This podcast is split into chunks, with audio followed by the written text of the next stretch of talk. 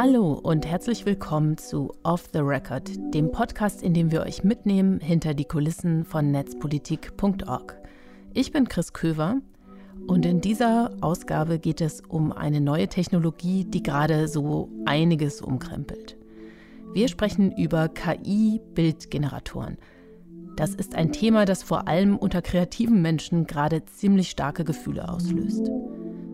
Ende April hat OpenAI DALI 2 veröffentlicht. DALI 2 ist ein Bildgenerator. Er basiert auf einem Modell, das mit Abermillionen von Bildern aus dem Netz trainiert wurde. Und er hat gelernt, wenn gelernt hier überhaupt das richtige Wort ist, daraus neue Bilder zu generieren.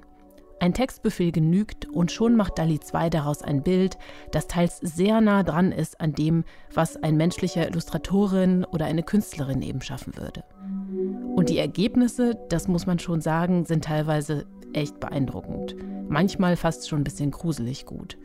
Fotos von Spider-Man-Skulpturen im alten Rom, Raphaels Madonna beißt in eine Pizza, Selbstporträts aus Legosteinen, sowas eben. Und bei DALI 2 ist es dann auch nicht geblieben. Es war, als hätten sich im vergangenen Jahr die Schleusen der KI-Labore geöffnet. Auch Google hat zwei Text-zu-Bild-Modelle angekündigt. Dann kam Midjourney, ein Modell, das explizit für Künstlerinnen gemacht wurde. Und im August erschien Stable Diffusion von Stability AI, einem britischen Start-up. Aber so beeindruckend die Ergebnisse von Generatoren wie DALI 2 oder auch Stable Diffusion oder Midjourney sind, man bleibt auch mit einem etwas mulmigen Gefühl zurück. Es ist beeindruckend, was wir da sehen, aber ist es auch gut? Wollen wir das? Und wo wird uns das noch hinführen? Vor allem unter Menschen, die selbst mit Kunst, Design und Illustration ihr Einkommen verdienen, hat der Auftritt der neuen Text-zu-Bild-Generatoren für ziemlich viel Ärger gesorgt. Nehmen diese KI-Modelle vielleicht Künstlerinnen demnächst die Jobs weg? Hätten die Künstlerinnen, deren Werke für das Training der Modelle verwendet wurden, nicht vorher gefragt werden müssen? Außerdem hat das auch ganz konkrete Fragen hier bei uns im Team aufgeworfen. Einige halten generative KI jetzt für den nächsten großen Wurf, das das Internet umkrempelt. Aber wie reagieren wir eigentlich als Redaktion auf einen solchen Hype? Wie gehen wir damit um? Und ist das überhaupt vertretbar, wenn wir jetzt selbst anfangen, diese Tools zu benutzen, zum Beispiel um Artikelbilder für unsere Seite damit zu bauen? Über diese Debatte und unseren Umgang damit spreche ich mit meinem Kollegen Sebastian Meineck. Hi. Hey Sebastian. Ich würde gerne ähm, ganz weit vorne anfangen mit okay. dem Thema. Wenn ich jetzt so ein Modell habe wie DALI 2 oder Stable Diffusion und ich gebe da als Befehl ein, zum Beispiel, ähm, ich möchte bitte, zeig mir ein Bild von Elon Musk, aber im Stil eines Schlachtengemäldes. Was passiert da eigentlich im Hintergrund? Und das sagst du, man, also das nennst du das ganz weit vorne anfangen. Also ich finde, das ist schon eine der schwersten Fragen, mit denen man einsteigen könnte. Denn ich habe eine Weile gebraucht, um es so gut zu verstehen, dass ich es überhaupt mir zutraue, jemand anderem zu erklären. Aber ich versuche es mal so einfach wie möglich. Das Bild wird vom Programm berechnet, aufgrund von gelernten Variablen. Und das kann man sich so vorstellen. Also das Programm wurde mit Abermillionen Bildern trainiert. Und beim Training hat die Software die Motive in diesen Bildern nach Merkmalen untersucht. Jetzt hast du mir ein ziemlich kompliziertes Beispiel genannt. Ich würde es für meine Erklärung gerne etwas einfacher haben. Such dir eins aus. Ich nehme mal eine Pizza. So, also bei einer Pizza kann man mit Bilderkennung feststellen, ach interessant, das Ding ist fast immer flach. Ähm, und sehr oft sind Pizzen rund und manchmal sind sie aufgeteilt in eckige Stücke. Ähnlich könnte man natürlich auch bei komplexeren Motiven wie Elon Musk Merkmale feststellen, aber ich bleibe mal bei der Pizza. Auch das ist nur eine grobe Vereinfachung. Es gibt zig weit, weitere Merkmale von Pizzen und es gibt auch viele andere runde, flache Dinge, die man nicht mit Pizzen verwechseln sollte. Auf jeden Fall stecken hinter dem Bildgenerator also unfassbar viele komplexe Bündel aus solchen Merkmalen und Ähnlichkeiten.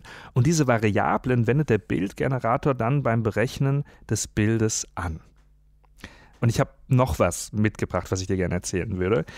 Ich glaube, man versteht die Technologie dann sehr gut, wenn man sich anschaut, wo sie scheitert. Ich habe am letzten Wochenende verschiedene Bilder generiert von fröhlichen Nonnen im Mittelalter, die miteinander Bier trinken, im Stil alter Meister. Das klingt sehr speziell. Wirft jetzt die Frage auf, Warum hast du das getan? Kannst du dazu kurz einen Satz sagen?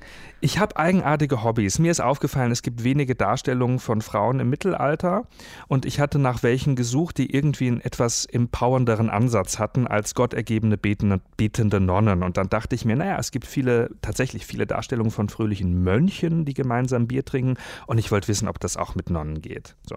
An einem Wochenende kann, kann viel Kreatives passieren. Auf jeden Fall war ich von den Ergebnissen überrascht. Ich habe dafür Stable Diffusion genutzt. Erst einmal waren viele Ergebnisse sehr toll, aber eine Schwäche hatten viele Ergebnisse. Die Nonnen hatten Rückstände von Brillen im Gesicht. Also da war dann mal an der Schläfe so ein Stück verwaschener Brillenbügel oder über dem Auge so ein Rest verwaschener Brillenrand. Und ich glaube, das verrät etwas darüber, wie Bildgeneratoren funktionieren.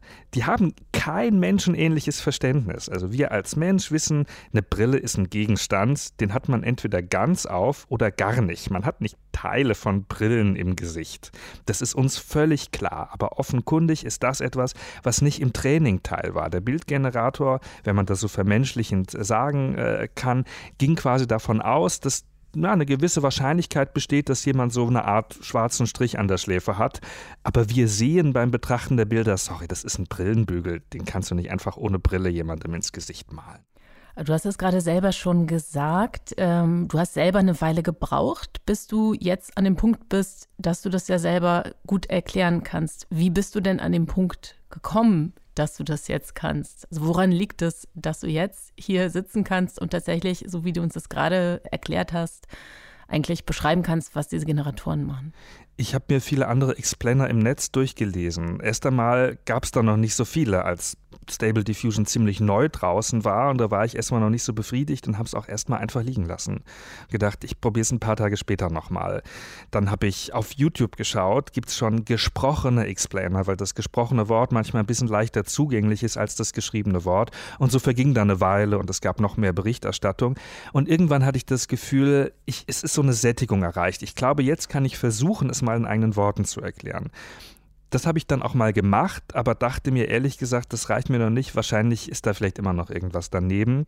Und dann habe ich gedacht, ich lege das jetzt mal jemandem vor, der sich wirklich damit auskennt. Also habe ich mir angeschaut, wer hat Stable Diffusion entwickelt, waren viele Deutsche dabei und einer von den Menschen, der in der Autorinnenzeile eines Papers stand, war Robin Rombach. Äh, von der LMU München übrigens, der Uni, an der ich selber studiert hatte. Und ich dachte mir, ich schreibe dir einfach mal an mit der Frage, hey, könntest du dir ein paar Absätze durchlesen, wo ich versuche, das zu erklären? Ich möchte es gern vereinfachen, aber nicht verfälschen. Und innerhalb von einem Tag hatte ich dann eine von ihm einmal abgecheckte Version. Da wurden noch ein paar Wörter verändert. Das waren ja alles keine Fachbegriffe, sondern vereinfachende Begriffe aber Worte, bei denen er sagte, hm, das geht in eine schwierige Richtung. Und dann war eine Erklärung da, die wir in einen Artikel packen konnten. Ich habe bei der Vorbereitung zu dieser Sendung selbst nochmal überlegt, wann hatten wir eigentlich die ersten Beiträge zu diesem Thema? Und dann ist mir eingefallen, dass du, glaube ich, der Erste warst, der im vergangenen Jahr ähm, das Thema überhaupt in die Redaktion gebracht hat. Und du hast nämlich damals schon einen Kommentar zu, ich glaube, es war Stable Diffusion ja. geschrieben, richtig? Es war auch damals schon Stable Diffusion. Genau, das war das Ereignis, als Stable Diffusion zugänglich wurde für alle im Netz. Also zu diesem Zeitpunkt wusste man schon, was beispielsweise DALI 2 kann aber es konnten noch nicht alle nutzen. Und dann kam eben Stability AI mit dem Move, dass sie sagten, okay Leute, das ist jetzt quelloffen, das könnt ihr auf euren eigenen Geräten laufen lassen, wenn ihr wollt. Und Entwicklerinnen können das in ihre Anwendungen einbauen und have fun. Und ich hatte das ausprobiert und war begeistert, was diese Software alles kann. Also mein direkter Vergleich vorher waren Seiten wie This Person Does Not Exist, wo ein realistisches Gesicht einer Person generiert wird, was so eine Art von Motiv war. Und dann kam plötzlich im nächsten Schritt ähm, diese Anwendung, die unfassbar viele Motive, Szenen und Stile mehr oder weniger überzeugend darstellen kann. Und ich dachte mir dann, das ist der Anfang von etwas Großem. Und deshalb heißt auch der Text, das ist der Anfang von etwas Großem. Und ich habe da vor allem ja, kommentierend spekuliert, abgeschätzt, was ich glaube, warum das Ding groß ist. Weil ich dachte, okay, bevor wir jetzt Interviews führen oder irgendwie längere Sachen machen, wird es Zeit, hier einmal zu markieren, oh, ich glaube, da passiert was. Und dann wählen wir diese eher subjektivere, kommentierende Form, um eben möglichst schnell der Welt quasi Bescheid zu sagen, hier haben wir etwas bemerkt. Du hast es gerade schon gesagt, du warst, ähm, das hat man auch sehr stark gespürt, fand ich damals, du warst ja wirklich begeistert. Du hattest das ausprobiert und man spürte diese Begeisterung, die, die das bei dir ausgelöst hat.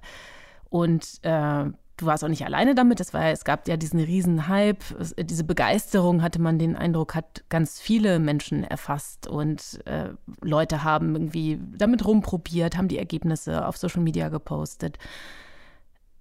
Mich würde interessieren, was sich seitdem bei dir verändert hat. Das ist ja jetzt auch schon einige Monate her und die Debatte ist seitdem ja auch weitergelaufen. Wie hat sich deine Haltung zu diesen Bildgeneratoren vielleicht auch verändert seitdem? Wir wissen inzwischen mehr über die Hintergründe dieser Technologie und die möglichen Auswirkungen. Also wir wissen beispielsweise, dass hinter dem Training von solchen generativen KIs teilweise prekär bezahlte Menschen stecken, die Klickarbeit machen mussten mit teils traumatisierenden Inhalten. Da geht es dann zum Beispiel darum, eben Trainingsmaterial, das nicht für die Öffentlichkeit bestimmt ist, das verstörende Inhalte hat, auszusortieren, bevor ein ähm, eine generative KI damit gefüttert wird. Das, das trübt natürlich irgendwie die reine Faszination. Und wir wissen inzwischen, dass solche Anwendungen Aufträge oder Berufe zumindest bedrohen könnten von Menschen, die eigentlich kommerziell solche Sachen handwerklich machen. Das trübt auch jetzt die, die blanke Begeisterung, die ich hatte. Aber diese, diese Grundfaszination ist immer noch da. Ich erinnere mich, eines der ersten Bilder, die, das ich generiert hatte, war ein Waschsalon im Stil von Edward Hopper, ein US-amerikanischer Maler, den ich seit ich Teenager bin unheimlich faszinierend finde. Ich finde es irgendwie kontemplativ und anregend, mich in diese Bilder zu vertiefen. Und da sein Werk begrenzt ist, hatte ich ihn dann irgendwann durch. Und nun irgendwie die Möglichkeit zu haben, mit ein paar eigenen Klicks Bilder zu schaffen, die zumindest in mir einen ähnlichen Zauber auslösen, ist einfach krass.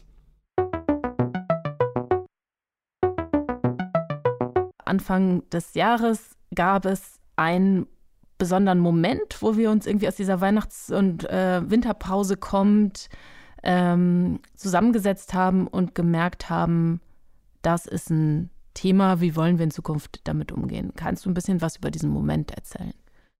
Ja, du hast den Ball ins Rollen gebracht. Du kamst aus der Winterpause zurück und hast gesagt, da müssen wir mal mehr Priorität drauf setzen. Und ich dachte mir dann, ja, du hast voll recht. Wir hatten da diesen ersten Aufschlag gemacht, der Anfang von etwas Großem, dann kam wochenlang nichts.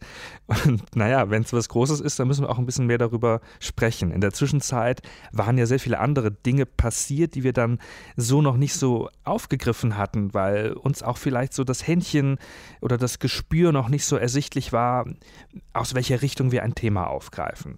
Also um es konkret zu benennen, ChatGPT als generative Text KI ist in der Zwischenzeit äh, zu einem Hype geworden. Also haben wir gesagt, wir setzen uns jetzt mal zusammen. Ich glaube, wir waren zu dritt an dem Tag und brainstormen. Erstens, was sind Fragen, die wir haben? Was sind mögliche Probleme oder Missstände, die nun berichtenswert sind? Wer sind interessante Köpfe, mit denen man mal sprechen könnte, sei es für den Hintergrund oder für ein 1 zu 1 Interview? Ich glaube, wir haben da so eine halbe Stunde im Wechsel einfach nur gesagt, was uns einfällt und Notizen gemacht. Und dann, um irgendwie die Fäden aufzugreifen, haben wir gesagt, das sind jetzt so die nächsten konkreten Artikelvorhaben, die wir machen und dann kann man immer noch weiterschauen. Und so sind dann die Artikel entstanden, die man auch jetzt bei uns auf der Seite sehen kann. Genau, ich erinnere mich, es war ein relativ kurzes Treffen. Ich glaube, unser Kollege Markus Reuter war noch mit dabei, meine ich.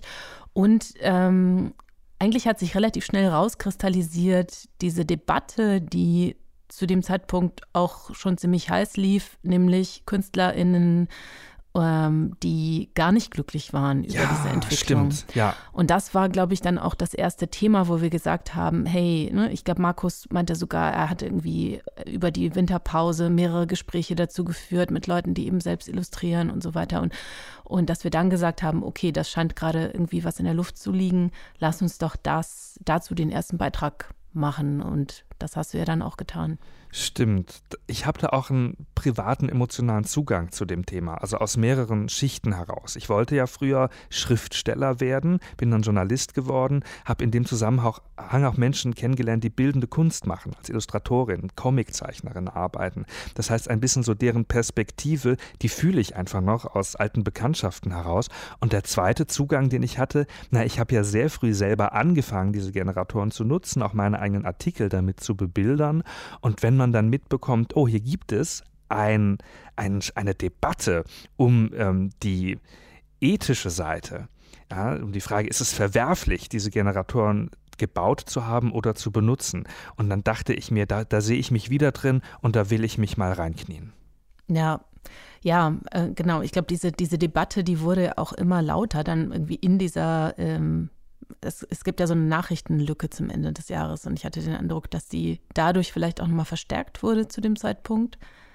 Und ich hatte aber auch nochmal versucht, mich zu erinnern, was eigentlich bei mir in dieser Winterpause dann auch los war. Und ich glaube, es war so eine, die gute Kombination aus der not notwendige Abstand, den man braucht vom Alltagsgeschäft, ja, dass wir eben nicht damit beschäftigt waren, jeden Morgen zu gucken, was ist eigentlich passiert und einfach nur versucht haben, unsere, unsere Mühle am Laufen zu halten. Dass ich aber mit diesem Abstand habe ich dann trotzdem äh, überlegt, was waren eigentlich so die großen Themen der letzten Monate. Und ich glaube auch nochmal überlegt, haben wir uns vielleicht von dieser Debatte um Elon Musks Übernahme von Twitter, die wir sehr viel auch mhm. diskutiert haben in der Diskussion, in, in der Redaktion, haben wir uns davon womöglich ablenken lassen von anderen Themen, die groß und wichtig waren. Und ich habe dann Tech-Podcast gehört und in diesem Tech-Podcast ging es genau um diese Frage. Das waren viel so Rückblicke zu dem Zeitpunkt. Und es ging immer um das oder ein Thema war, was waren jetzt eigentlich die großen Themen und worüber haben wir vielleicht nicht genug berichtet als Tech-JournalistInnen. Und auch da fiel eigentlich immer wieder dieses Thema generative KI. Und da habe ich gemerkt, dass wir da einfach das viel wichtiger nehmen sollten in der Redaktion. Ich glaube, auch das war bei mir der Impuls, mit dem ich dann zurückgekommen bin in die Redaktion und gesagt habe, Leute, wenn ich darüber nachdenke, worüber sollten wir dieses Jahr auf jeden Fall schreiben, dann ist es recht weit oben auf der Liste. So. Ich glaube, so kam es, so kam es, dass ich, dass ich die, diesen Ball ins Rollen gebracht habe, als, als ich nach der Winterpause wieder zurückkam. Ja, danke dafür. Ich habe inzwischen fast das Gefühl, diese Technologie könnte so ein bisschen das nächste große Hype-Ding werden. Also nachdem wir viele Jahre lang, ist schon eine Weile her, über Virtual Reality gesprochen haben und über äh, Blockchain und Kryptowährungen. Ähm, Fans dieser Themen werden nun sagen, das darf man ja also überhaupt nicht miteinander vergleichen. Ich finde doch auf einer sehr groben Ebene, also was ist so das nächste große Faszinosum, äh, das man so in der Hand hin und her dreht und sich fragt, was ist gut, was ist schlecht, wo geht das hin? Ich könnte mir vorstellen, dass generative KI so ein Faszinosum wird, an dem wir uns in der nächsten Zeit eine ganze Weile lang abarbeiten. Du hast gerade nochmal verwendet den Begriff genau generative KI, künstliche Intelligenz.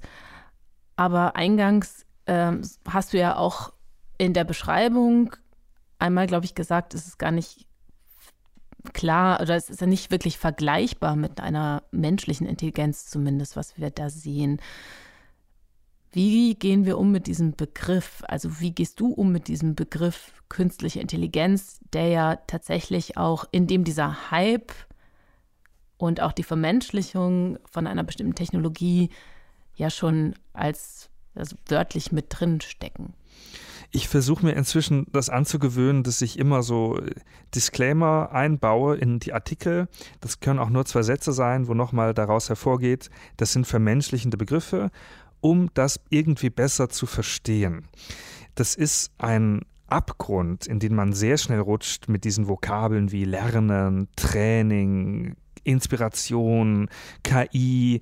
Und dieser Abgrund wird auch von Medien aktiv befeuert. Ich erinnere mich, das war vor ein paar Tagen, das Heute-Journal berichtete über ChatGPT. Und eine der ersten Fragen, die in dem Beitrag gestellt wurden, ist das intelligent?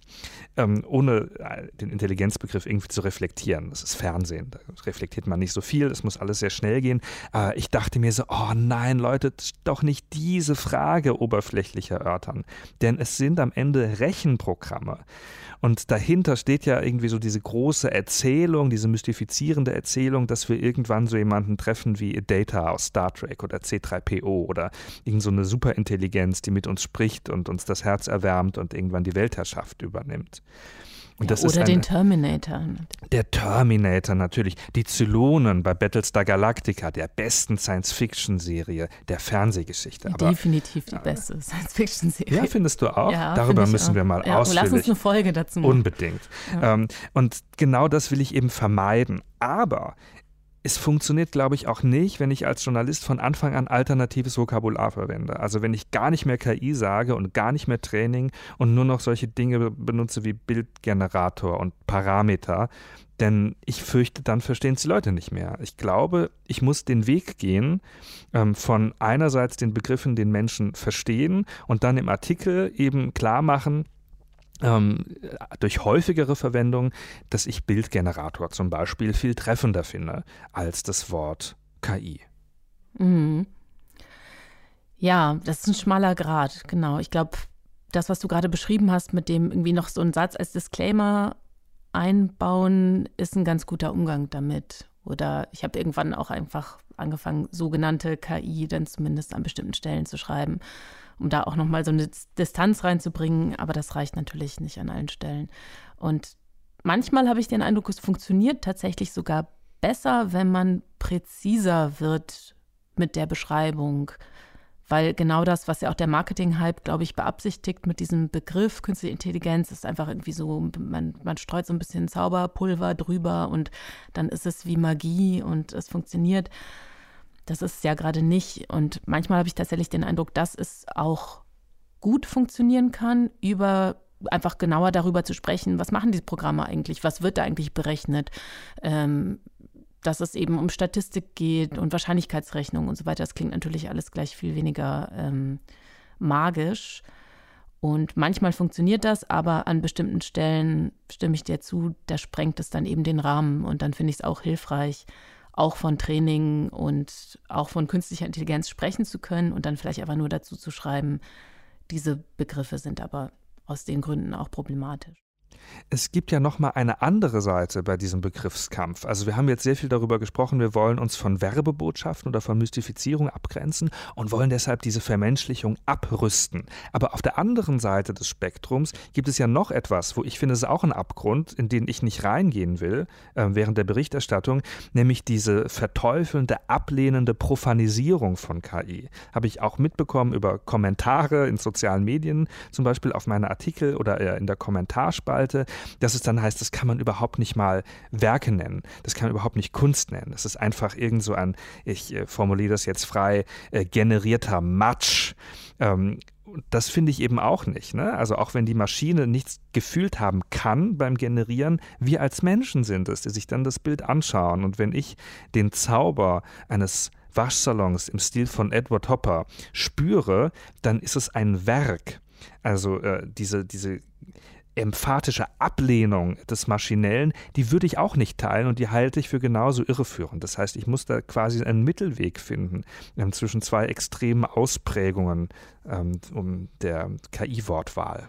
Ja, ich musste nur gerade an den äh, Beitrag von Nick Cave denken, dem, ja. dem Lyrics von Nick Cave Songs, die eben mit ChatGPT, diesem Chat-Programm erstellt worden sind, zugeschickt worden sind und er einfach nur meinte, ja, es ist ein Song, aber der Song ist halt scheiße, ne? weil das die KI hat nicht gelitten und das Leiden so als ist die Voraussetzung eigentlich dafür, gute Kunst zu schaffen.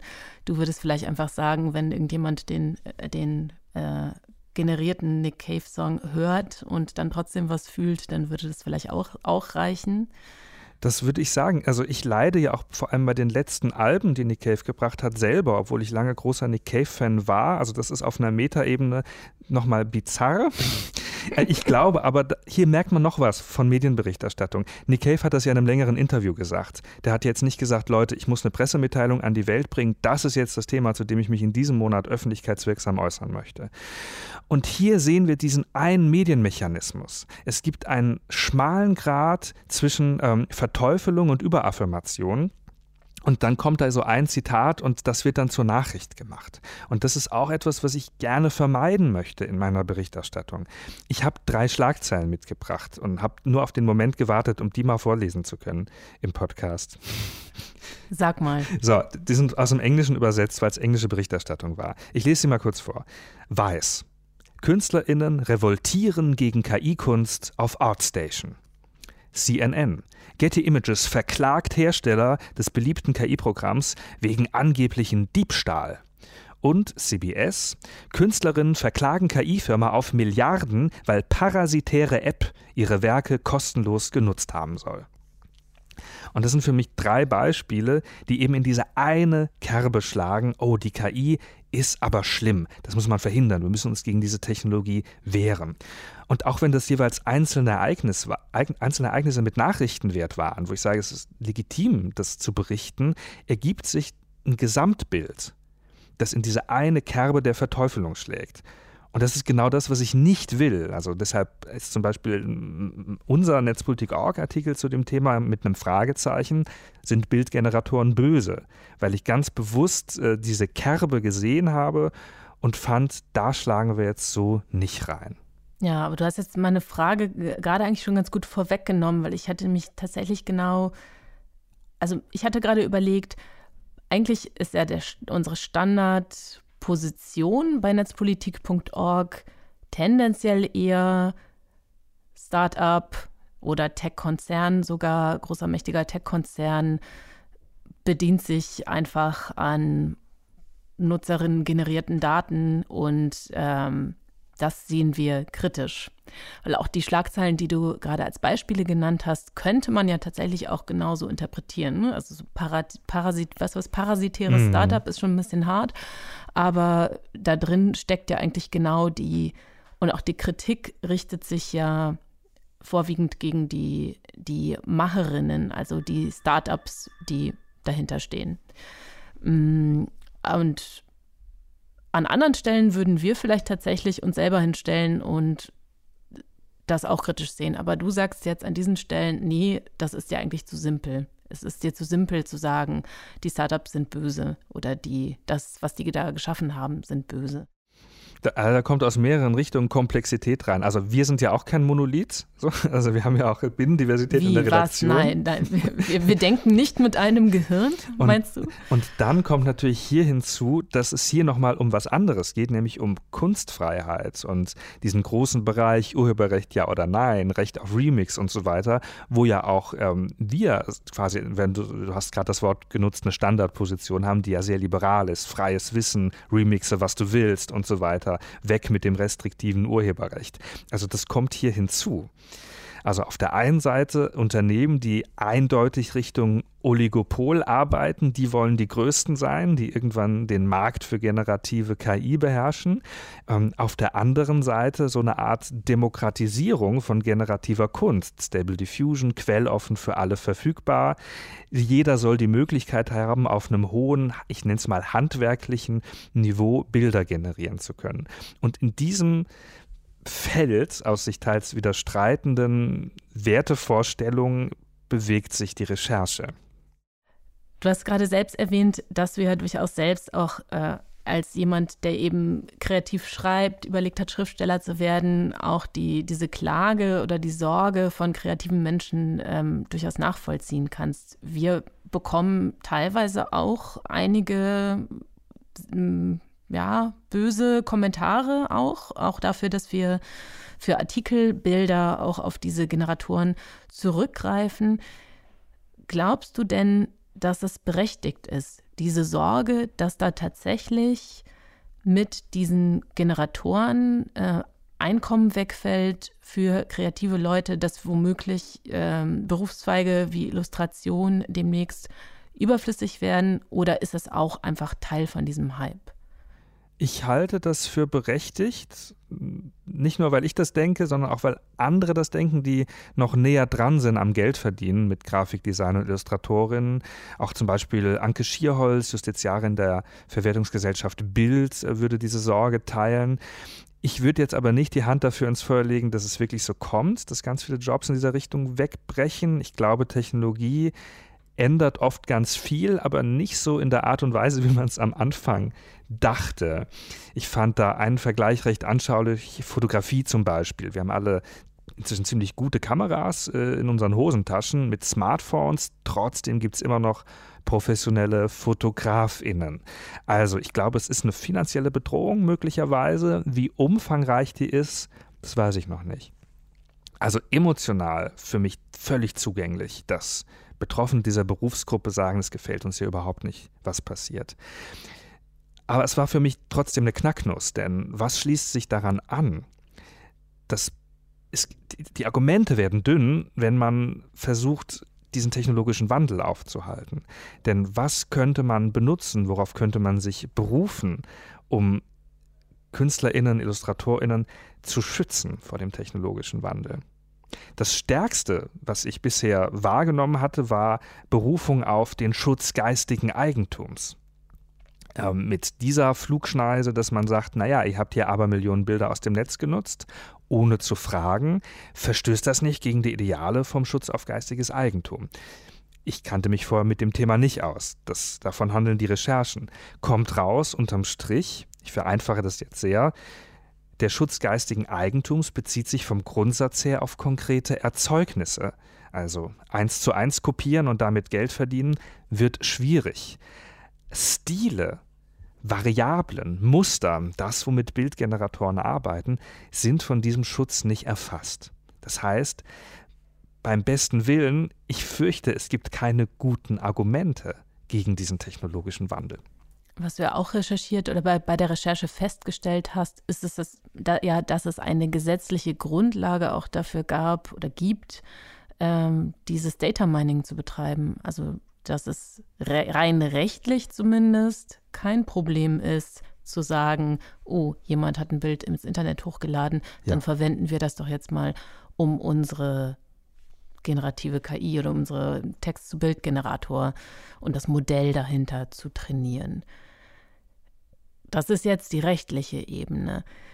Es gibt aber ja auch andere Situationen, wo wir auch in, in einer Situation stehen, wo wir sagen, rechtlich ist das erlaubt. Wir haben aber trotzdem eine Haltung vielleicht zu etwas, dass es falsch ist und machen uns dann durchaus auch zum Beispiel in Kommentaren dafür stark, die Rechtslage zu ändern.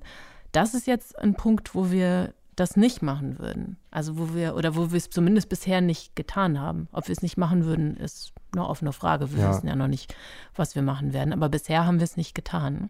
Also auch wir scheinen ja an diesem Punkt nicht der Ansicht zu sein, dass es moralisch falsch ist und sich ändern sollte, oder? Ich würde mich jetzt noch nicht so weit aus dem Fenster lesen, äh, lehnen, da von der ersten Person Plural zu sprechen.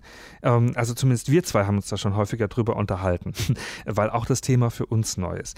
Ähm, Erstmal noch in Klammern. Es ist höchstwahrscheinlich rechtlich kein Problem, dieses Trainieren. Da muss man sich dann immer noch mal typische Juristinnen antworten, die ich bei der Recherche bekommen hatte, das im Einzelfall genau anschauen und in es verschiedenen. Kommt immer drauf an. Genau. Und in verschiedenen Ländern gibt es noch mal verschiedene Gesetze. Gesetzgebung. Aber wenn man es wirklich auf eine binäre Sache runterbrechen will, würde ich sagen, ja, wahrscheinlich wird da rechtlich nicht so viel zu holen sein.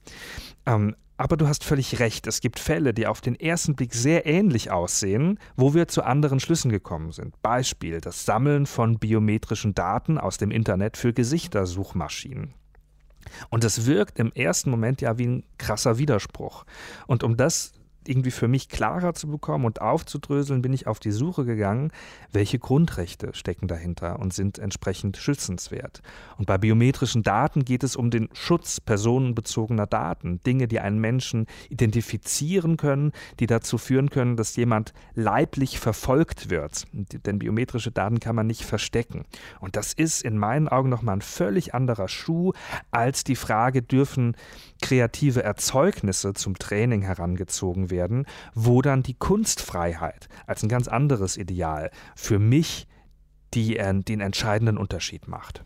Ja, ja, Genau, also ich glaube, genau diese ganzen Diskussionen, die wir aber auch in den letzten Wochen geführt haben, sind ja auch bei uns eben so ein Randtasten gerade, oder kann ich zumindest für mich sagen, ne? ja. dass das so auch wir oft nicht wissen, man hat vielleicht erstmal eine Haltung, aber auf welcher, was hat die für eine Berechtigung und uns dann selber irgendwie gegen Argumente anfangen durchzuspielen, um uns selber dieser Position auch klarer zu werden. Ich würde auch sagen, dass es ein Prozess ist, der, der noch läuft, ne? der ist nicht abgeschlossen, wird wahrscheinlich noch länger weitergehen, ähm, je nachdem, vielleicht auch abhängig davon, wie sich, äh, wie sich das jetzt noch weiterentwickelt, äh, weil zumindest in diesem Bereich generative KI, das, was wir jetzt gerade haben, ChatGPT, die Bildgeneratoren, wir wissen ja schon, dass noch einiges folgen wird. Ich glaube, Video ist jetzt schon angekündigt. Also ich glaube, wir werden, wir werden einfach noch viel mehr von diesen Modellen sehen. Musik wahrscheinlich schon noch. in diesen ja. Jahren. Mhm